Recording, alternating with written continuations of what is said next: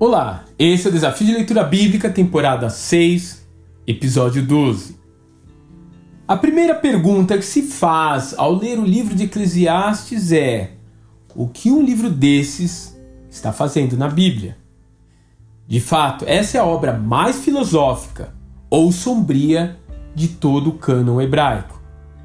Dizem até que no judaísmo antigo, a leitura deste rolo não era permitida para menores de 30 anos de idade. E não é à toa, o livro já começa de forma desanimadora. Vaidade de vaidades, diz o pregador, vaidade de vaidades. Tudo é vaidade. Eclesiastes capítulo 1, verso 2.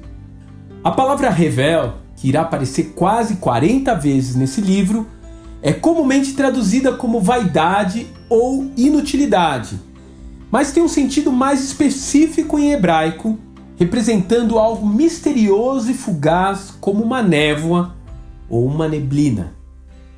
E tudo que o pregador se propõe a avaliar nesta terra acaba sendo classificado dessa forma: uma perda de tempo.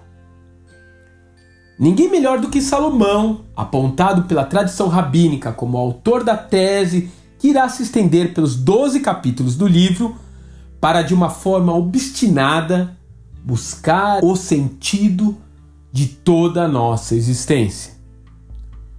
Porém, o que se vê no decorrer do livro é que cada vez que ele tenta chegar perto da essência da vida, ela se esvai por entre os seus dedos.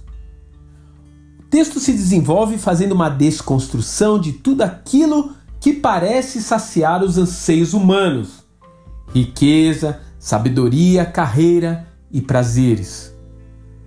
Chama a atenção que a fugacidade dessas coisas é apontada por alguém que teve oportunidade de literalmente experimentar tudo o que a vida tem a oferecer.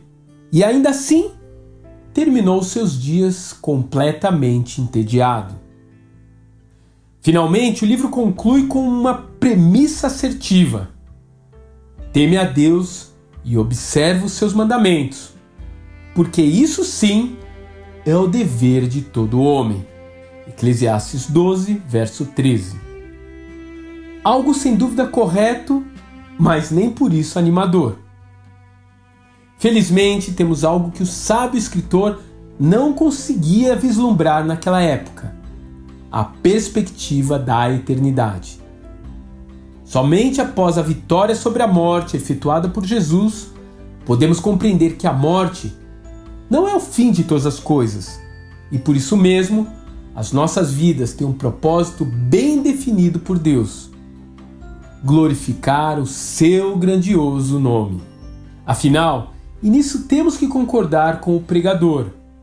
A vida focada apenas no mundo material é antagônica, desprovida de sentido e muito rápida, como uma neblina que passa nas primeiras horas do dia, como a fumaça que sobe ao riscar-se um fósforo, como uma frágil bolha de sabão. Como diria o apóstolo Paulo, se esperamos em Cristo só nessa vida, seremos os mais miseráveis de todos os homens. 1 Coríntios 15, verso 19. Pare um pouquinho para pensar sobre isso. Que Deus te abençoe e até amanhã.